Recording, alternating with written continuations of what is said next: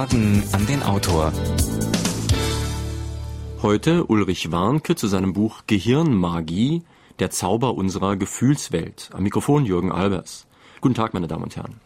Wir sprechen heute über Grenzgebiete und Berührungspunkte von Geistes- und Naturwissenschaften, von Physik, Philosophie, Psychologie, Biologie und Medizin. Nun werden viele von Ihnen zum Beispiel aus eigener Erfahrung wissen, dass Homöopathie wirkt. Aber wie und warum, das ist schwer zu erklären. Bis vor kurzem sagte man, es sei naturwissenschaftlich überhaupt nicht darzustellen. Ein anderes Beispiel, nicht nur aus der Bibel ist bekannt, dass der Glaube gesund machen kann. Die Frage ist wie kann wirklich der Geist die Materie so stark beeinflussen?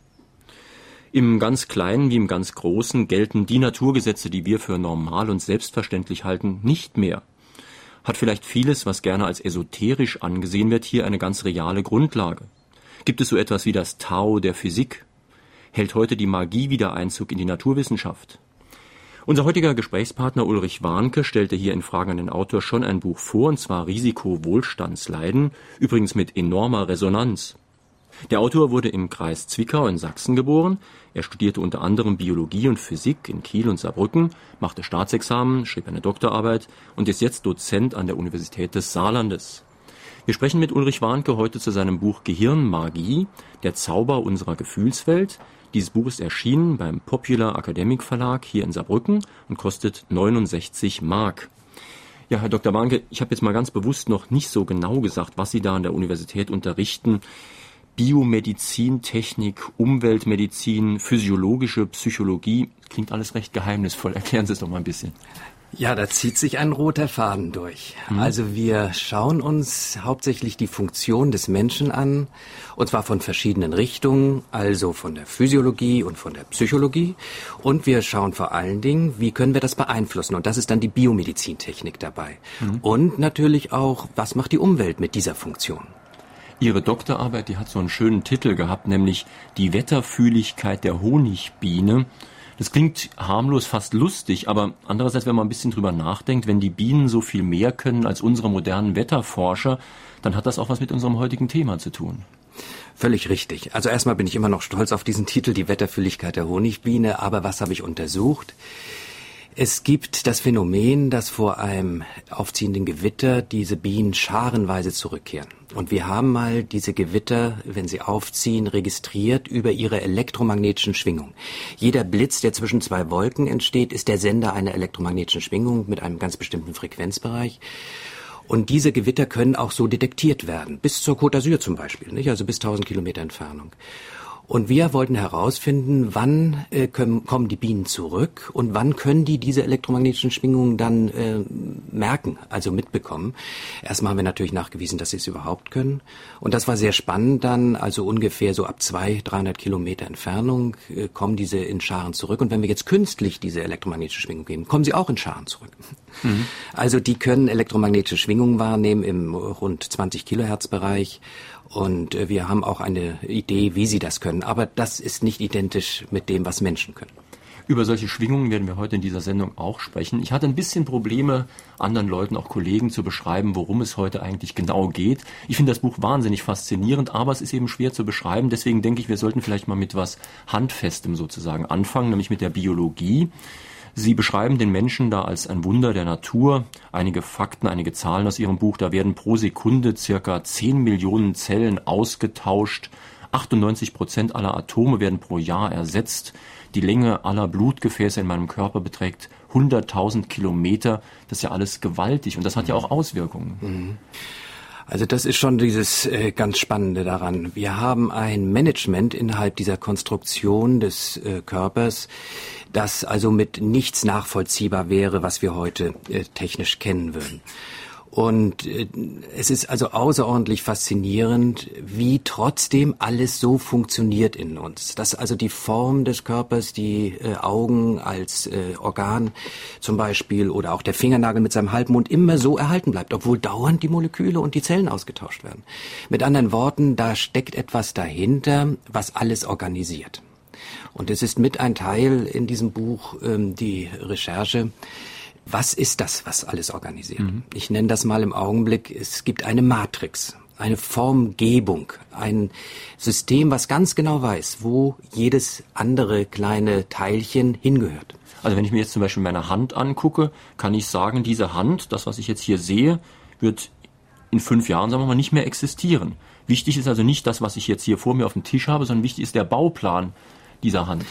Auch dieser Fingerprint, nicht? Man hat ja, ähm, man weiß ja, dass diese kleinen Finger, Fingerlinien oder Handlinien, die ähm, sich sogar als Stempel äh, oder als Nachweis der Person, also Bei der Polizei, ja. einbauen lassen können, dass die immer exakt gleich bleiben. Und trotzdem wird alles ausgetauscht. Sie haben recht, nach fünf Jahren ist eigentlich kein Molekül mehr identisch mit dem, mhm. was vorher da war.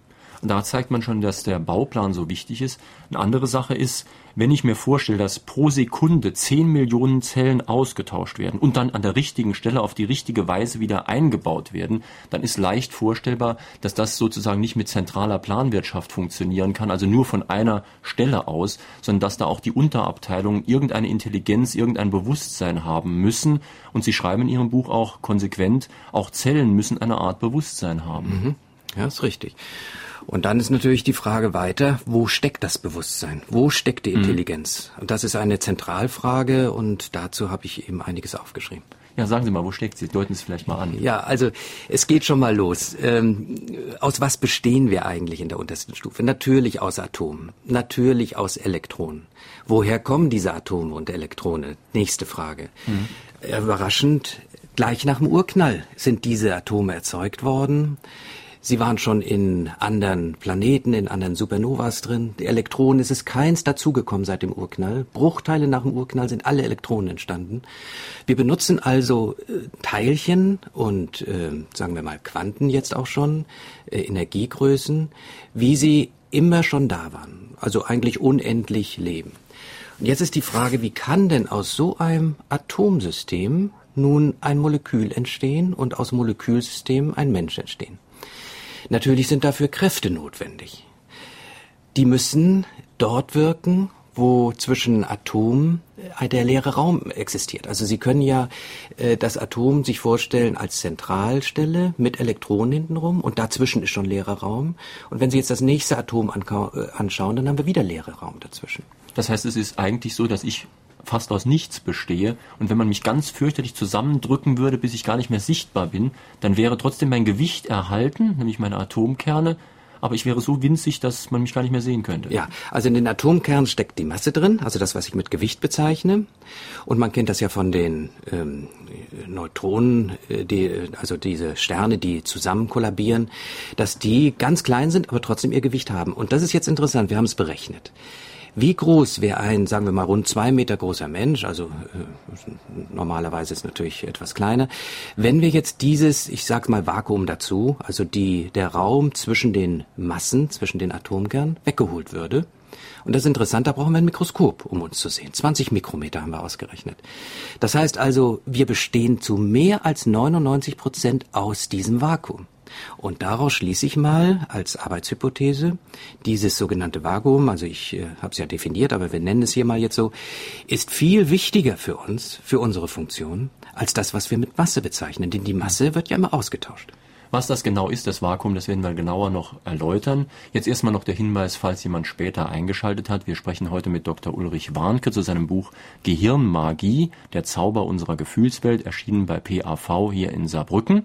Sie können hier anrufen, Fragen stellen unter der Nummer Saarbrücken 0681 602 3456. Bitte der erste Anruf.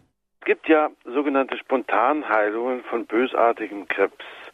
Meine Frage ist, gibt es schon naturwissenschaftliche Erklärungsmöglichkeiten, wie das zustande kommt? Die zweite Frage wäre, warum beschäftigen sich so wenige Mediziner damit? Ich kenne nur einen Düsseldorfer Arzt, der danach Ausschau gehalten hat. Ja, richtige Frage. Die spielt auch eine große Rolle im Buch. Da müssen wir mal etwas zurück. Also ich sagte vorhin, wie sind wir aufgebaut? Und ich habe etwas verschwiegen. Diese ursächlichen Atomkerne und Elektronen sind laut Quantenphysik erstmal nur Wahrscheinlichkeiten. Frage, wann wird denn Realität erzeugt? Und da spielt nämlich jetzt die Psyche nachher mit rein. Und Realität entsteht eben folgendermaßen, sobald zu diesen Wahrscheinlichkeitswellen irgendwo Resonanz existiert.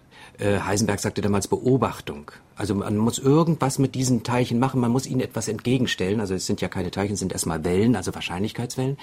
Dann passiert etwas sehr Eigenartiges. Die Welle kollabiert, sie verschwindet, sie verschwindet im ganzen Raum, im ganzen Universum und es tritt an ihre Stelle eben dieses Teilchen. Wir nennen das Quanten, wenn wir den ganzen Wellenbereich uns anschauen und wir nennen es Photonen, wenn wir den Lichtbereich, den wir mit unseren Augen sehen können, äh, betrachten. Und wenn jetzt die Frage eben von unserem Hörer war, kann es so etwas geben wie spontane Heilung durch die Psyche, dann ist da was dran. Nämlich, wenn ich jetzt Realität erzeuge, das macht im Grunde die äh, Vererbungssubstanz, also DNA, um meinen Körper aufzubauen, denn ich bin ja Realität. Aber wenn ich jetzt den Arm heben will, dann ist plötzlich meine Psyche beteiligt. Ich habe Materie beeinflusst. Wenn ich also nicht aufgrund eines Reizes, sondern einfach aufgrund meines freien Willens jetzt hier meinen Arm hebe, dann habe ich Materie beeinflusst. Ich habe also diese Realitätsbildung, die zwischen den Atomen und zwischen den Molekülen funktioniert, mit meiner Psyche beeinflusst. Also ich möchte das mal noch ein klein bisschen vertiefen, weil das so schwierig und so kompliziert ist, das sollte man schon zweimal sagen, notfalls. Also wir haben ja vorhin schon gesagt, wir alle bestehen fast ausschließlich aus Vakuum, wie Sie das definiert hatten. Und dieses Vakuum selbst besteht jetzt wieder aus Energiewirbeln, teils wirklicher Energie, teils Energie, die da sein könnte, wenn etwas passiert das ist ja schon fast unvorstellbar, also dass da etwas ist, was als Möglichkeit da ist, aber mhm. erstmal realisiert werden muss. Können Sie das vielleicht noch ein bisschen ausführen? Ja. Also diese äh, Einzelteilchen, von denen wir da gerade reden, Atomkerne, Elektronen, haben etwas sehr Eigenartiges. Ähm, es gilt hier die sogenannte Unschärfe, also das, was Heisenberg entdeckt hat. Und die sagt Folgendes. Man kann nicht Zeit bestimmen und gleichzeitig Energie bestimmen in der Größenordnung. Wenn man eins bestimmt, wird das andere unscharf. Es ist nicht sehr genau. Und nun passiert es tatsächlich, dass für kurze Zeit, kurze Zeit ist, Zeit ist gut definiert. Kurze Zeit heißt also Zeit ist sehr genau. Energie existieren kann, die überhaupt keine Rolle spielt in unserem, äh, sagen wir mal, Gesetz der Energieerhaltung. Das heißt, es wird dauernd von unseren Elektronen oder von den Atomkernen Energie für kurze Zeit rausgegeben. Das kann man berechnen. Man kann auch die Größenordnung äh, berechnen. Und diese Energie heißt virtuelle Energie. Und quasi wird jetzt in diesem Teilchen mithilfe dieser Energieeruption dauernd abgetastet, die Umgebung. Ist da jemand, der mir jetzt helfen kann, aus meiner sogenannten virtuellen Energie, so heißt das hier nämlich, jetzt Realität zu machen, also reale Photonen, reale Quanten zu erzeugen, indem jetzt andere Photonen aufgepropft werden. Und das passiert tatsächlich, wenn jetzt ein Molekül nah rankommt oder wenn mein Bewusstsein da mit reingeht. Das heißt also, das, was Sie eben sagten, ist tatsächlich äh, richtig. Im Vakuum ist alles, was überhaupt geschehen kann, bereits angelegt. Mhm. Ich merke ganz deutlich, dass ich auch selbst damit einfach noch Probleme habe, mir geht es anscheinend genauso wie den Medizinern, die der Hörer angesprochen hat. Wir leben immer noch in so einem mechanistischen Weltbild und glauben, das wäre alles so einfach, wie wir es hier wahrnehmen. Daran liegt's. Schauen Sie, seit Newton 1550 Prinzip ja damals die Veröffentlichung von Newton, denken wir in mechanistischer Weise. Das heißt, Newton hatte damals irgendwas angestoßen und dann hat sich's bewegt, also Ursache und Wirkung waren kausal verknüpft. Und die Quantenphysik seit Anfang äh, des 19., ähm, also seit 1920, eigentlich 36, 1936 ist sie dann sehr gut etabliert worden, haben wir ein neues Weltbild. Und heute erst sagen die Physiker, wir müssen das alte Weltbild, das mechanistische, austauschen gegen das neue. Und jetzt langsam akzeptiert auch die Gesellschaft das. Und die Mediziner, das wurde ja vorhin angesprochen von dem Hörer, wollen jetzt die Informationen haben. Sie äh, laden mich sehr oft ein, nicht nur mich, sondern auch die anderen, die sich darum kümmern. Und diese Akupunktur oder Homöopathie, die ja diese energetischen Momente in den Vordergrund rückt, wird immer mehr akzeptiert. Das werden wir noch genauer ausführen. Hören wir erstmal zwei Anrufe, bitte. In vielen Kulturen ist man von der Existenz einer subtilen Lebensenergie überzeugt. Professor Popp von der Universität Kaiserslautern versucht diese Energie wissenschaftlich nachzuweisen kann der Autor zu den Arbeiten von Professor Popp Näheres sagen. Der Autor beschreibt scheinbar über die über die Gehirnströme beziehungsweise über Gehirnaktivitäten. Hat das nicht auch viel damit zu tun, dass Werbung dies ausnutzt? Also erstmal zum Herrn Popp. Das ist ein guter Bekannter von mir, ist in meinem Buch auch erwähnt.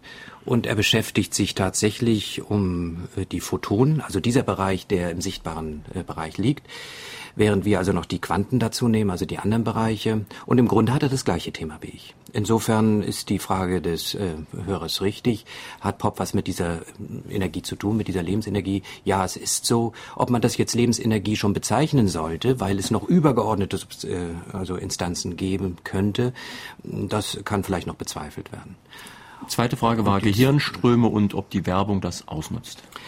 Ja, also ganz so weit sind wir noch nicht. Die Werbung nutzt natürlich sehr viel aus, was im Gehirn abläuft, über Signale. Aber dass jetzt zum Beispiel elektromagnetische Schwingungen benutzt werden, um mein Gehirn zu steuern, in der Werbung ist mir das noch nicht bekannt. Im Militärbereich ist es mir schon bekannt. Sollten wir vielleicht jetzt einige dieser spezielleren Gebiete mal etwas genauer ausführen. Eben wurden schon die Energieströme angesprochen. Ich denke da an Tai Chi, Qigong und diese ganzen Bewegungslehren, die davon ausgehen. Aber Sie haben auch selbst die Homöopathie angesprochen. Können Sie vielleicht am Beispiel der Homöopathie mal ein bisschen zeigen, wie das funktionieren könnte? Denn anscheinend funktioniert es ja, man weiß nur nicht so richtig wie. Ja, also das ist äh, nur eine Idee, also nachgewiesen haben wir es auch nicht, aber sie passt gut in dieses Konzept hinein. Fangen wir mal so an. Wenn wir einen Stern sehen, irgendwo im All. Was ist da passiert? Da sind elektromagnetische Schwingungen vom Stern ausgesendet worden und sie konnten so lange durchs Weltall äh, sich fortpflanzen, bis sie meine Retina, meine Augenhintergrund erwischt haben. Jetzt lag plötzlich diese elektromagnetische Schwingung in Resonanz mit Strukturen meiner Retina. Jetzt kollabiert die Welle. Jetzt wird eine Kraft übertragen und diese Kraftübertragung wird durch ein Photon oder durch ein Teilchen präsentiert. So funktioniert das, wenn diesen Wellen etwas in den Weg gestellt wird. Gehen wir mal zur Homöopathie. Was passiert hier? Wir haben eine Urtinktur, das heißt Pflanzenkonglomerate, die wir mit Alkohol zum Beispiel auflösen. Das heißt, die Bindungen werden zerrissen. Alkohol hat den Vorteil, dass es sowohl wasserlöslich als auch fettlöslich ist. Wir können also die Substanzen, die eine Pflanze aufbauen, zerreißen. Dabei wird Energie freigesetzt. Nämlich genau die Energie, die vorher hineingebracht worden ist, meistens über die Sonne, um diese Verbindung aufzubauen. Diese Verbindung, die jetzt also Energie freisetzt, die ja zerrissen wird durch Alkohol, ist eine elektromagnetische Schwingung. Diese elektromagnetische Schwingung würde sofort kollabieren, als Wahrscheinlichkeitswelle, wenn ich ihr irgendwas in den Weg gebe, wo in Resonanz äh, etwas existiert. Wenn ich aber immer weiter verdünne, immer weiter verdünne, also die Möglichkeit immer mehr unterbinde, dass diese elektromagnetischen Schwingungen, die freigesetzt werden, irgendwo sich ankoppeln können, dann habe ich tatsächlich in meinem Tinktur, in meinem Fläschchen nachher nur noch eine Energie, die als Wahrscheinlichkeit darliegt. Und in dem Augenblick, wo ich nun eine sehr, sehr hohe Verdünnung habe und diese Energie da drin steckt nun infiltriere in mich hinein zum Beispiel, wird sie sofort als Energie sich irgendwo ankoppeln und wird ihre Wirkung entfalten. Das wäre eine Idee, warum. Also man könnte es vielleicht auch so formulieren, diese Welle, die von der Pflanzentinktur ausgeht, hat eine Art Information. Aber ja. Diese Information wird jetzt nicht abgerufen in dieser Tinktur, weil da eben die Resonanz fehlt. Stimmt. Und sobald ich das Ganze schlucke, wird die Information an meinen Körper weitergegeben. Ja, exakt. Exakt hm. so ist es, ja. Nicht, man kann sich auch fragen, warum kann die Sonne uns überhaupt erwärmen? Das ist genau dasselbe, weil sie zwischendurch nirgends absorbiert worden ist. Unter einer Wolke haben wir Schatten. Warum? Weil Wolke besteht aus Wasser, Wasser absorbiert Welle und damit ist die äh, Strahlung mhm. nicht mehr da. Nicht? Also vieles geht über die Luft, bis sich irgendwas in den Weg stellt und dann erst wirkt es. Und das kann man künstlich nachmachen. Das Problem ist natürlich, dass die Naturwissenschaft heute meistens dann gefragt hat, wo sind die Moleküle? Und nicht, nicht von diesen Schwingungen ausgegangen ja, ist. Ja, genau. Also dieses energetische Prinzip in den Mittelpunkt zu stellen, was wieder mit unserem anfänglichen Vakuum ja sehr stark verbunden ist, das ist eigentlich dieses Neue. Wenn Sie sagen, es besteht eine Matrix, also eine vorgegebene Form, wie stehen Sie zu Gott als Schöpfer dieser Matrix? Ja, das ist dann jetzt dieses philosophische Moment, was aber auch in diese ganze Theorie mit reinpasst. Und es gibt sogar Physiker, die sagen, ohne Philosophie können wir die Physik nicht länger laufen lassen. Ähm, es geht ja viel weiter. Wir haben von den Elektronen gesprochen. Und es gibt wiederum Physiker, die behaupten jetzt, die Elektronen sind intelligent. Die würden uns aufbauen.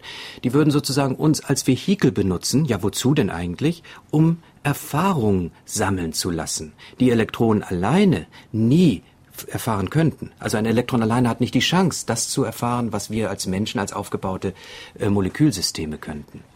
Und diese Elektronen würden deswegen, äh, sie sind auch an allem ja beteiligt, an allem, was man sich überhaupt vorstellen kann. Alle Biochemie funktioniert über Elektronen. Äh, die Physik über, äh, benutzt die Elektronen, sobald Fernwirkungskräfte da sind. Also wir Menschen funktionieren natürlich tatsächlich über Elektronen. Ob sie jetzt die intelligenten Systeme sind, das ist eben noch nicht nachgewiesen. Aber es könnte sein. So, und die Elektronen wiederum sind angewiesen auf ein universales Feld, heißt es in der Physik. Das ist ein Subquantenfeld, äh, andere sprechen von einem Higgs-Feld, alles nicht nachgewiesen, alles nur Theorie, Theorie.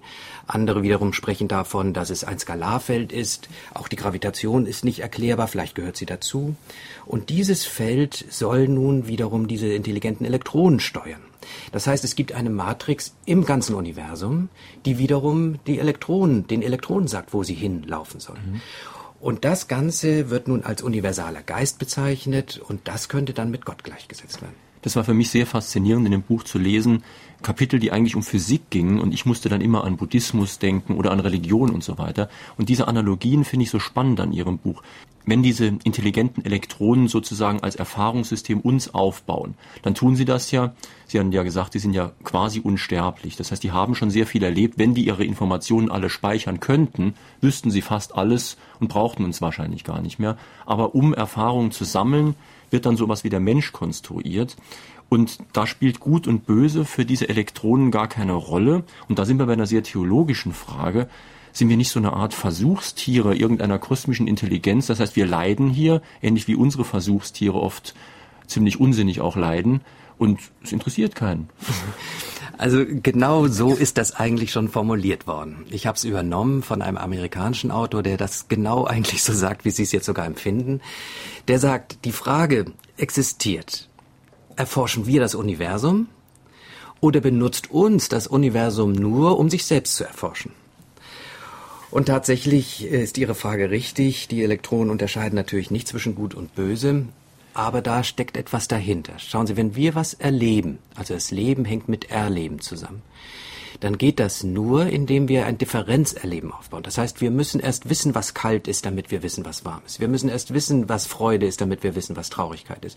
Also wir brauchen Erfahrung auch im Negativen, um positive Erfahrungen sammeln zu können. Und das ist interessant, das passt in diese ganzen Quantenmomente wieder mit rein. Vielleicht sollten wir da später nochmal drauf hm. zurückkommen. Es passt auch ganz genau da rein, dass zum Beispiel der Zen-Buddhismus sagt, dass man eben nicht bewerten sollte, sondern versuchen sollte, so wahrzunehmen, wie es ist. Und das ist aber auch sehr schwer. Mhm. Für den Zen-Buddhisten wie für den Physiker offensichtlich. Es ist richtig.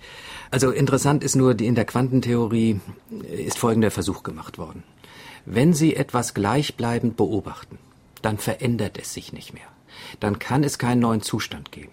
Das heißt, ein Erleben, das immer gleichermaßen wäre, ist kein Erleben mehr in dem Sinne, dass Differenzen auftreten können. Denn es verändert sich nichts mehr. Ich meine, das wäre sogar heute in der Jugend so ein bisschen drin. Sie suchen immer mehr, immer mehr. Das heißt, sie brauchen immer eine Differenz zu dem, was sie vorher hatten. Also interessant, um zurückzukommen nochmal zu diesem Quantenergebnis. Wenn Sie der Wahrscheinlichkeitswelle nicht genügend Zeit geben und zu oft beobachten, dann kollabiert sie nicht mehr und dann bleibt der Quantenzustand eingefroren. Erst wenn Sie wieder äh, nach Zeit lassen, damit sich ein neuer Zustand einstellen kann, damit die Wahrscheinlichkeit sich wieder ausprägen kann, gibt es eine Veränderung. Und damit ist jedes Differenzerleben tatsächlich direkt ableitbar von diesem Quantenmoment. Ich muss eine Pause lassen im Beobachten, ich muss etwas anderes tun, als ich vorher gemacht habe, ansonsten verändert sich nichts mehr. Das klingt alles so überzeugend und ist trotzdem irgendwo doch noch revolutionär. Das heißt ja eigentlich, es gibt kein objektives Beobachten. Indem ich etwas beobachte, verändere ich es. Also Objektivität ist eigentlich unmöglich. Ja, genau das sagt jetzt diese Quantenelektrodynamik die sich übrigens als beste Theorie bisher erwiesen hat. Nichts, kein Experiment, das sie nicht äh, irgendwie bestätigt hat. Es gibt also in der alten mechanistischen Auffassung viele Experimente, die sich nicht bestätigen lassen, aber die Quantenelektrodynamik hat bisher alles erklären können, außer den Atomkräften und der Gravitation. Und dementsprechend müssen wir äh, jetzt das ernst nehmen, was die Quantenelektrodynamik uns sagt.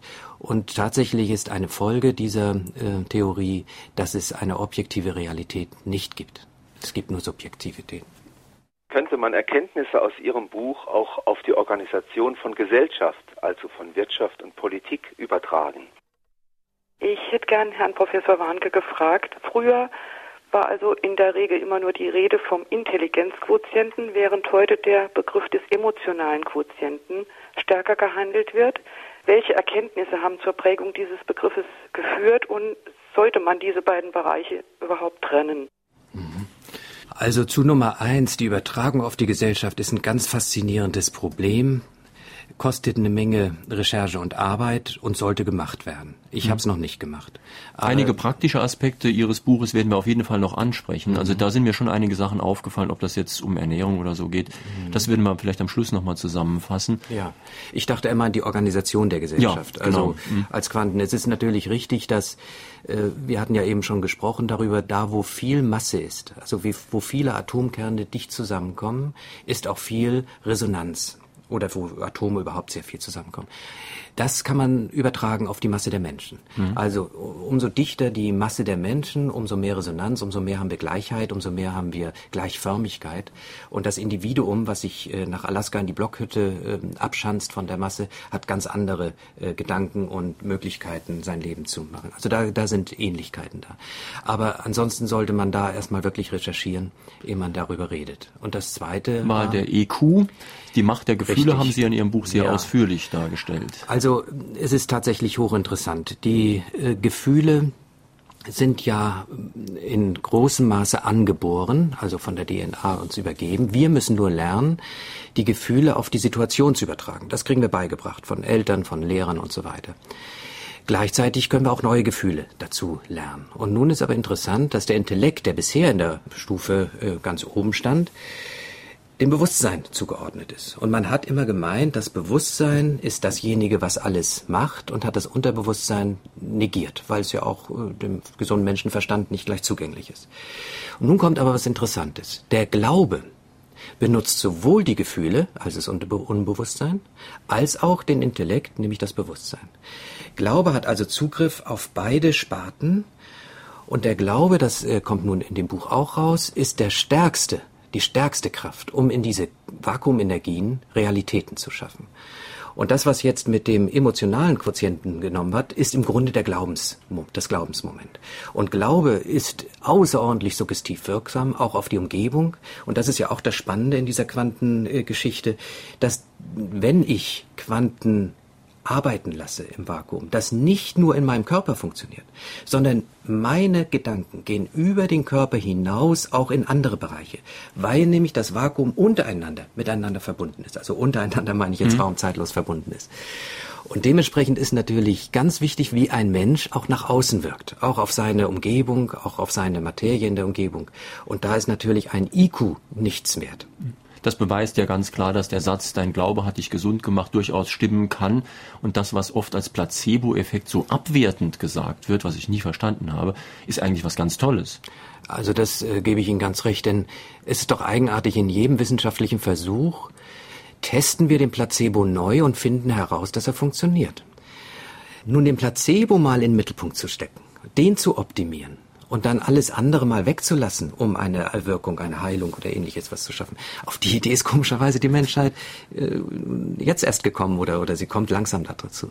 Also das heißt, der Placebo ist tatsächlich die überzeugende Beweis, dass mhm. mein Glaube Materie beeinflusst. Sie haben ebenso fast nebenbei was gesagt, was auch, da läuft es am kalten Rücken runter. Also mein Glaube, dass der mich beeinflussen kann, das ist ja noch relativ einleuchtend, aber das Glaube oder überhaupt eine Beeinflussung über weite Entfernungen stattfinden kann, und zwar unabhängig von Raum und Zeit anscheinend. Ja. Das ist doch sensationell, da denke ich ja gleich an australische Ureinwohner, die über riesige Entfernungen kommunizieren. Also das ist ja auch jetzt das Komplizierteste unter allem, weil das dem gesunden Menschenverstand völlig widerstrebt. Und trotzdem gibt es Theorien in der Quantenwelt, die so etwas, na, sagen wir mal, aufzeigen. Beweisen können sie es im Augenblick eigentlich, äh, ja doch, es gibt sogar Beweise dafür. Jetzt wird's aber kompliziert. Wollen wir mal versuchen, ein bisschen also, einzusteigen? Also es gibt erstmal ein Experiment, das ist gar nicht so kompliziert.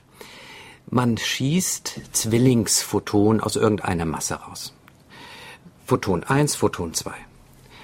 Und die gehören zusammen, haben einen gegensätzlichen Spin. Das heißt, das eine Photon fliegt jetzt, ich sag mal für den Hörer, rechts in den Raum und das andere fliegt links in den Raum. Jetzt kann man sich das linke Photon irgendwie vornehmen und beeinflussen durch ein Magnetfeld oder etwas ähnliches. Also man kann die Bahn zum Beispiel dieser die Flugbahn ablenken. Und nun kommt etwas Erstaunliches. Das rechte Photon, was nicht beeinflusst ist, macht genau das gleiche wie mein beeinflusstes Photon.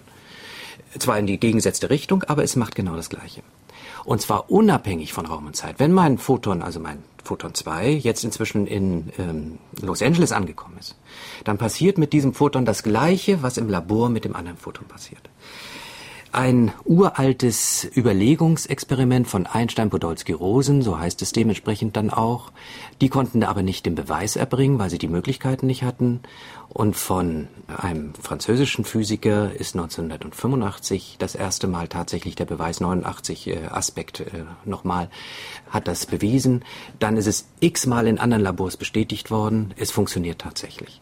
Das heißt, ehemalig verschränkte, wie das dann heißt, also zusammengehörige Quantenteilchen bleiben zusammen in ihren Reaktionen, ohne dass die einzelnen Teilchen direkt beeinflusst werden müssen. Man sagt ja auch, dass sowas auch bei, Sie haben von Zwillingphotonen gesprochen, man sagt ja auch bei menschlichen Zwillingen sei es manchmal der Fall, ich kann das nicht überprüfen, dass der eine Zwilling ganz woanders lebt und trotzdem ähnliche Erfahrungen macht wie der andere am anderen Ende der Welt. Und vielleicht vorstellbar wäre sowas ja eben über eine Übertragung im Vakuum, über irgendwelche Energieübertragung, die mhm. ich jetzt nicht beschreiben könnte, mhm. die aber eben über riesige Entfernungen wirken, weil da Masse keine Rolle spielt. Ja, das ist äh, schon mal gut. Sie verstehen es also. Ähm, zwei Sachen dazu. Einmal betrachten wir ein Photon selber, das mit Lichtgeschwindigkeit fliegt und keine Masse hat. Photon hat keine Masse dann gilt überhaupt keine Zeit für dieses Photon. Das heißt, für das Photon ist alles gleichzeitig und alles im Raum äh, am selben Ort. Nun sind wir aber Beobachter von Photonen. Wir sind das Photon nicht. Möglicherweise sind wir für Träume, für Vorstellungen auch eigene Photonen und da gilt ja auch keine Zeit. Aber es gibt ein, in der Elektro, Quantenelektrodynamik auch das Modell, dass wir nur etwas beobachten. Und da ist Folgendes. Elektronen wenn sie Energie zugeführt bekommen, fangen an stärker zu schwingen und senden dadurch wieder eine elektromagnetische Schwingung aus. Diese elektromagnetische Schwingung breitet sich im Raum aus und ich sag mal, sie trifft dann im Andromeda-Galaxie auf ein anderes Elektron. Das hat aber Jahrmillionen Lichtjahre gebraucht. Also sehr, sehr lange Zeit. Dieses Elektron, was jetzt diese Energie vom Elektron 1 erfährt, ist unser Elektron 2 in der Galaxie, wird nun wieder angeregt zur Schwingung. Und jetzt kommt das Besondere. Was übersehen worden ist, diese elektromagnetischen Schwingungen, die von Elektronen ausgesendet werden, gehen nicht nur in die Zukunft, sondern auch in die Vergangenheit. Wenn jetzt also Elektron 2 angeregt wird, sendet es sowohl eine, eine Schwingung in die Zukunft, aber auch in die Vergangenheit. Was heißt Vergangenheit? Das heißt, die Zeit, die eine Schwingung gebraucht hat, um in die Galaxie zu kommen, wird jetzt rückwärts abgespult. Das heißt, es geht zurück. Es braucht genauso lange, aber es geht in der Zeit zurück. Das heißt, meine Schwingung vom Elektron 2 trifft irgendwann wieder mein erstes Elektron, und zwar, das weiß man jetzt ganz genau, genau zum gleichen Zeitpunkt, wie die Schwingung vom Elektron 1 abgesendet worden ist. Es ist also eine Angebotswelle vom Elektron 1 gemacht worden.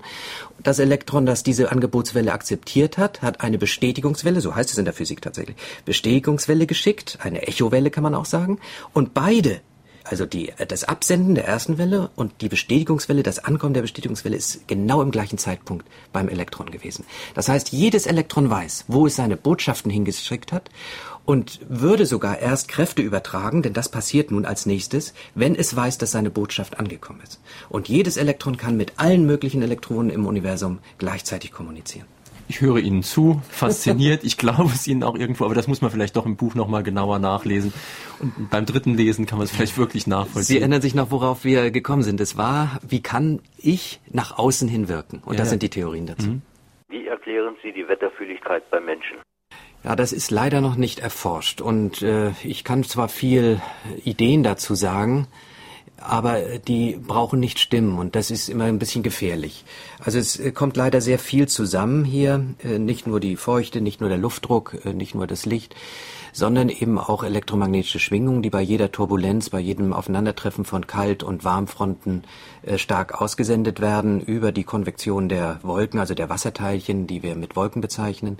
Und diese elektromagnetischen Schwingungen sind nun sehr unterschiedlich, je nachdem, ob das waagerecht gesendet wird oder senkrecht, also ob die Entladungs äh, der aufgeladenen, der statisch aufgeladenen Wolken zur Erde hingeht oder äh, zwischen Wolken äh, oder zwischen verschiedenen Teilen von Wolken funktioniert.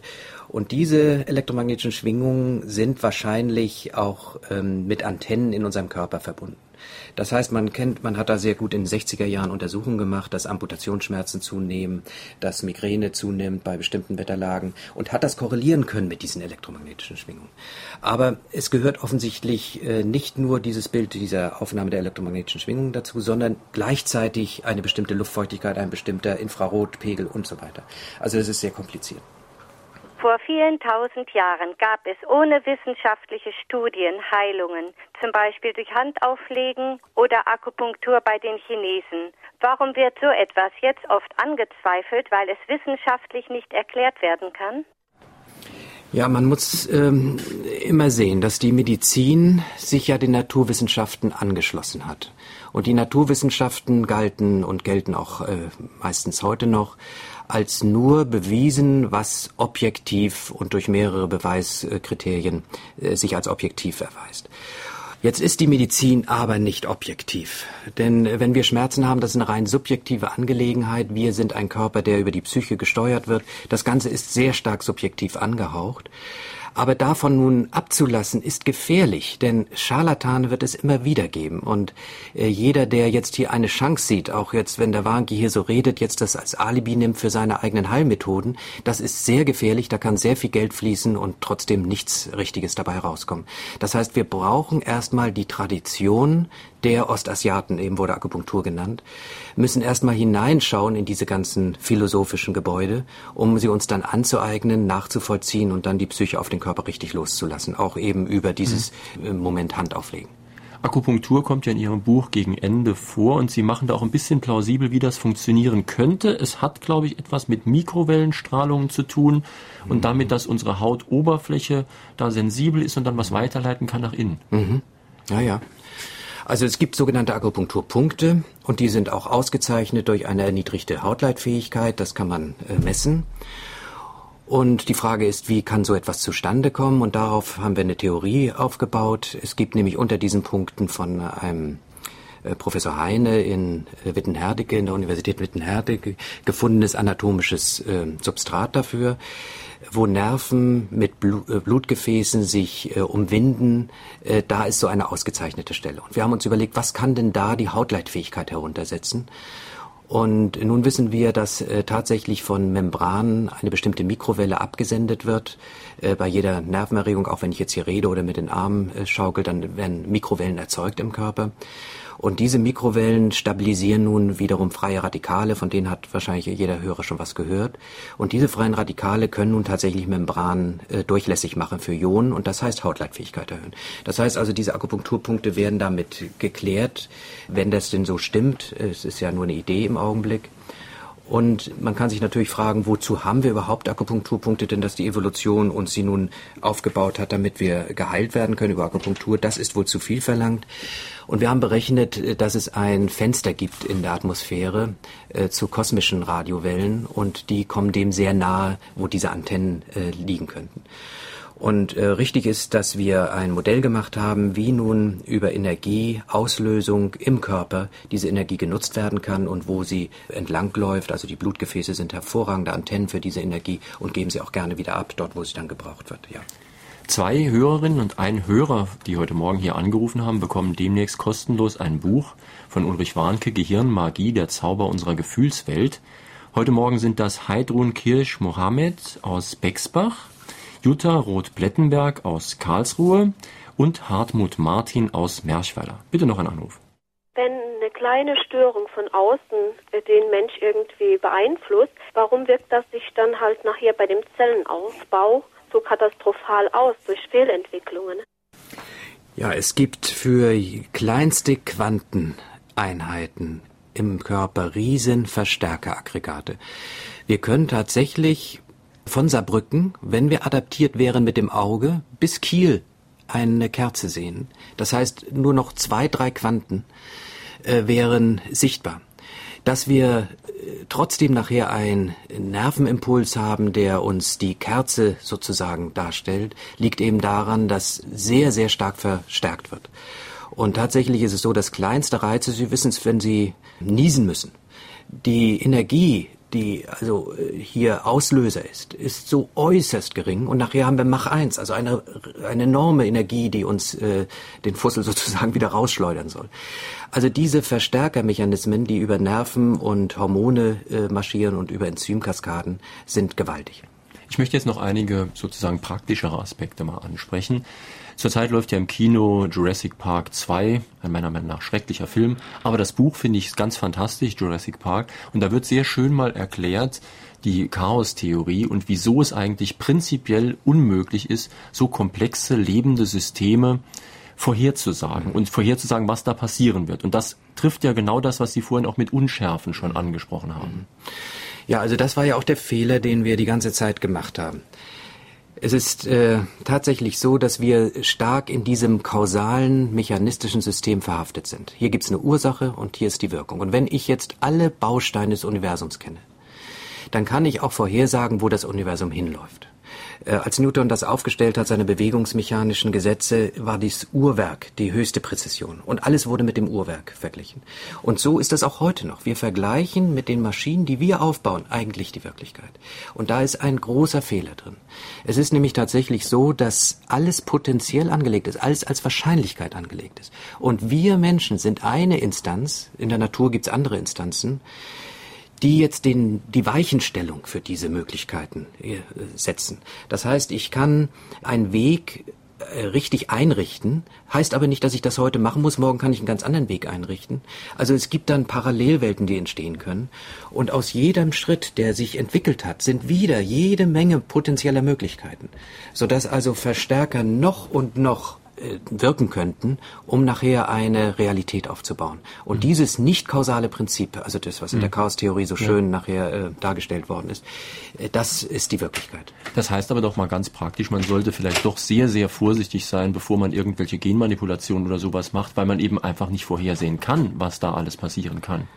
Ja, ich möchte auch warnen. Also äh, diese Theorien, die ich jetzt hier aufgeführt habe, sind ja leider noch nicht sehr verbreitet. Ich kann mir vorstellen, dass einige verantwortliche Wissenschaftler, wenn sie sich diese Theorien aneignen, auch anders denken. Das Gehirn gehört, äh, soweit wir das jedenfalls wissen, zu den bisher am wenigsten erforschten Organen des menschlichen Körpers. Woran sind die spezifischen Probleme, die Schwierigkeiten der Forschung begründet? Und ist der Mensch das einzige Lebewesen, das weinen kann oder sichtbar weinen kann? Gibt es da vergleichbare Gefühlsäußerungen bei höher entwickelten Tieren? Sagen wir mal das letzte zuerst. Die Gefühle sind an einen Teil des Gehirns gebunden, das heißt limbisches System. Und alle Tiere, die limbisches System haben, haben auch wahrscheinlich ganz, ganz ähnliche oder gleiche Gefühle wie wir. Auch wenn diese Entstressung, sage ich mal, dafür sind die Tränen hauptsächlich gut, sie spülen Hormone raus aus dem Körper, äh, dort nicht ausgebildet sind. Aber wir müssen damit rechnen, dass äh, selbst äh, niedere Tiere, die also äh, zum Beispiel Krokodile, da fängt es langsam an, bereits Gefühle haben. Das sieht man eigentlich auch, wenn man die Aufzucht der Krokodile mal verfolgt. Also äh, Gefühllosigkeit äh, wird heute noch sehr oft postuliert im Tierreich. Ich bin der Meinung, das ist nicht der Fall. Und warum ist das Gehirn so schlecht untersucht? Es ist eigentlich sehr gut untersucht, aber man konnte ja bisher immer nur Materie untersuchen. Im Vakuum Untersuchungen anzustellen, Energietransite, äh, Krafttransite im Vakuum zu messen, ist fast nicht möglich mit unseren Methoden. Und dieses gut untersuchte Gehirn, was in der Materie also gut untersucht ist, hat eben nicht ausgereicht, ein Gehirn zu erklären. Mit anderen Worten, eigentlich zeigt es, dass mehr funktioniert als das, was bisher bekannt ist. Und das ist eben vielleicht oder wahrscheinlich das, was im Vakuum sich abspielt. Wir betrachten ja eigentlich sehr vieles mit so einem eingeengten Blickwinkel. Ich habe Ihrem Buch entnommen, und das ist in Ihrem anderen Buch Risiko Wohlstandsleiden noch ausführlicher dargestellt, dass auch so scheinbar einfache Dinge wie Nahrungsaufnahme oder Atmung eigentlich gar nicht so sind, wie wir so einfach denken. Atmung, das heißt, wir nehmen Sauerstoff auf. Tun wir vielleicht doch nicht nur. Mhm. Nahrung, das heißt, ich nehme Kohlehydrate, Eiweiße auf. Das ist nur ein Aspekt und den sehen wir dann so ganz fixiert. Ja. Also diese ganze Quantenwelt ist ja nicht äh, neu entstanden, sondern wir haben nur die Wahrnehmung geändert. Und je nach Wahrnehmung gibt es auch neue Weltbilde. Das, äh, das ist eben so gekoppelt. Und tatsächlich, wenn man sich mit diesen Sachen beschäftigt, wie ich es jetzt seit einiger Zeit tue, kann man auch Atmung und Nahrung mal völlig unter anderen Aspekten sehen. Zum Beispiel bei der Atmung Wir reden vom Sauerstoff und wir wissen genau, wo der Sauerstoff, wofür der gut ist. Aber wir übersehen, dass mit jedem Atemzug mehr Elektronen eingeatmet werden, als es Sterne im Universum gibt. Das heißt, 10 hoch 18 Elektronen pro Kubikmillimeter, das ist eine enorme Energie, die zusätzlich mit den Molekülen, die wir bisher betrachtet haben, äh, jeweils eingeatmet wird. Und man kann sich dann immer fragen, ja, wo bleibt denn diese Energie? Ein Elektron ist ja ein Energieteilchen.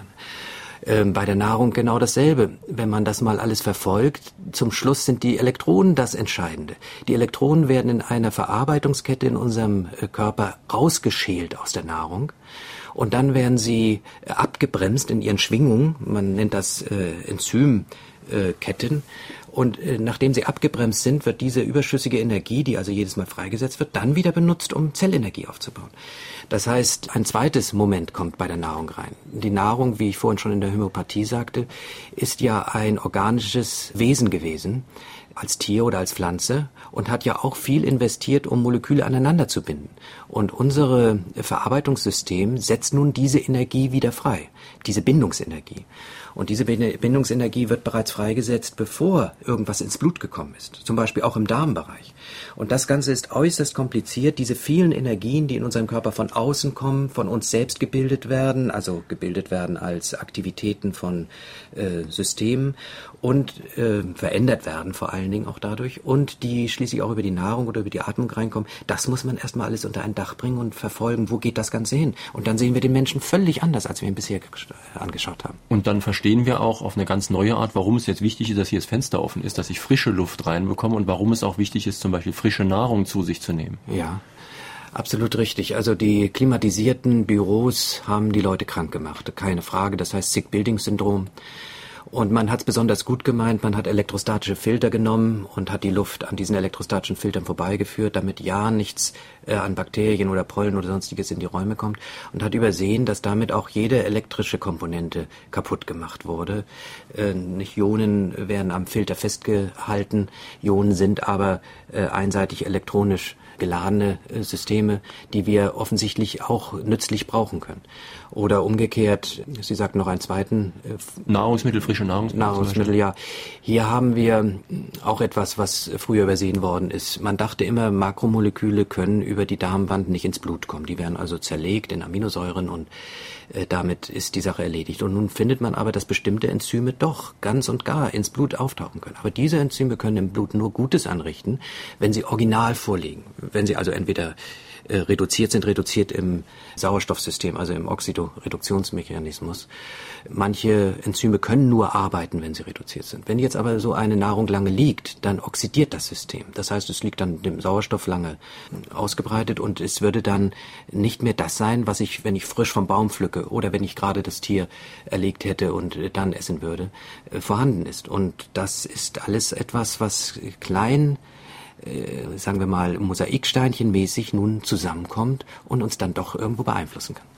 Wenn ich den Autor richtig verstehe, ähm, gibt es also doch ein universelles Bewusstsein, das also nicht nur auf den Menschen, vielleicht aufs Tier, auf die Pflanze, sondern sogar so weit geht, dass die äh, Materie, sagen wir Sand und Stein, auch eine Art Bewusstsein hätte und demnach durch meine Kraft in irgendeiner Form beeinflussbar sein könnte. Also damit das äh, bloß nicht in falschen ähm, Hals kommt. Also es ist nichts bewiesen dazu, nicht? Es ist mehr eine Möglichkeit, die ich hier aufzeige. Ja, kann man dazu sagen, was eben gerade gefragt worden ist vom Hörer. Es scheint so, dass es ein universelles Bewusstsein gibt. Das sage ich nicht nur, das sagen auch Leute, die dem Nobelpreis sehr verbunden sind, also Herr Feynman zum Beispiel. Es sagen weitere Physiker, hauptsächlich in den USA zum Beispiel. Dass jetzt ein Stein auch ein Bewusstsein hat, das ist vielleicht nicht ganz der Fall, weil beim Stein haben wir sehr gute Beobachtung, sage ich mal, also sehr gute Resonanzen. Es ist ein Kristallgitter, das hier funktioniert und damit sind die Quantenzustände tatsächlich eingefroren. So ein Stein bleibt Stein. Das äh, Tolle an dieser organischen Materie oder am Menschen und Tier und Natur ist ja gerade, dass es eben im Austausch dauernd stattfindet. Dass also dauernd tatsächlich etwas Neues äh, reinkommt und damit nur die Matrix das Entscheidende ist. Also keine Dauerbeobachtung, wie wir mhm. vorhin schon besprochen haben. Aber dass wir mit unserem Bewusstsein wiederum den Stein beeinflussen könnten, das müsste nach der Quantenelektrodynamik möglich sein. Nur der Stein merkt es nicht, weil die Kohärenz, also das heißt die Anzahl der Moleküle, die ich mit meinem Bewusstsein im Stein beeinflussen kann, äh, zu niedrig ist, als dass wirklich eine Veränderung stattfindet. Es sei denn, ich habe eine Methode, das zu ändern wenn ich Sie so reden höre, dann kann ich mir zwei verschiedene Reaktionen vorstellen. Einmal könnten Leute sagen, um Gottes Willen, der zieht mir jetzt hier den Teppich unter den Füßen weg, der macht alles so unsicher, dass man hinterher gar nicht mehr weiß, was los ist. Mein Körper ist im ständigen Austausch, wir beeinflussen die Materie, die Elektronen wirken in uns. Das kann einen sehr verunsichern. Mir geht's eigentlich umgekehrt. Ich bin fasziniert, weil ich sehe da unglaubliche Chancen, denn wenn das alles im Austausch ist, dann kann sich auch vieles verändern, auch eben zum Guten verändern. Mhm. Ja, völlig richtig. Es gibt eigentlich diese alten Überlieferungen, die genau das sagen. Die haben diese Tradition, diese Jahrmillionen Traditionen, würde ich fast äh, sagen, die in der Natur stecken, die wir ja in der Vererbung auch noch ein bisschen mit drin haben, sagen das ja auch immer schon wieder wie ich mich verhalten muss, wann ich mich wohlfühle, wie ich glücklich bin. Und äh, diesen Weg weiter zu verfolgen, um meine Materie entsprechend zu beeinflussen, wäre eigentlich das Richtige. Wir mit unseren materiellen Zielen sind wahrscheinlich auf dem Abstellgleis. Ich interessiere mich sehr für Reiki. Reiki ist universale Lebensenergie und ich habe die Möglichkeit, mit meinen Händen an Menschen verschiedene Dinge zu beeinflussen. Ich möchte gerne wissen, ob das erklärbar ist. Also ich halte ja auch viel davon, aber nur in diesen alten Traditionen. Es ist äh, die Gefahr, dass wir das übernehmen, dieses Reiki oder Reiki, und äh, nicht den richtigen Background haben, unseren Patienten, den wir also jetzt mit den Handauflegen Momenten heilen wollen, tatsächlich richtig zu behandeln. Es gehört eben doch ein ganzes Gebäude dazu. Und ich glaube, wir können das noch nicht. Selbst wenn es von sogenannten äh, Meistern übertragen wird, das ist nicht sicher, ob das nun wirklich Meister sind. Wir sollten zum Schluss vielleicht so eine Art praktische Zusammenfassung mal versuchen. Ihr Buch ist ja für Laien wie mich stellenweise nicht leicht zu verstehen. Es gibt aber oft sehr anspruchsvolle und sehr theoretische Begründungen für sehr praktische Dinge. Und die würde ich gerne mal noch ein bisschen von Ihnen zusammenfassen. Man kann da sowohl zu Tai Chi, Meditation, aber auch einen Spaziergang in guter Luft und in der Natur einiges finden. Was würden denn Sie so ganz praktisch sagen? Was für Schlussfolgerungen ziehen Sie aus Ihren Forschungen für Ihren eigenen Alltag auch? Üben, üben und nochmal üben, äh, wegzukommen von Ablenkungen, die meinem Körper nur schaden.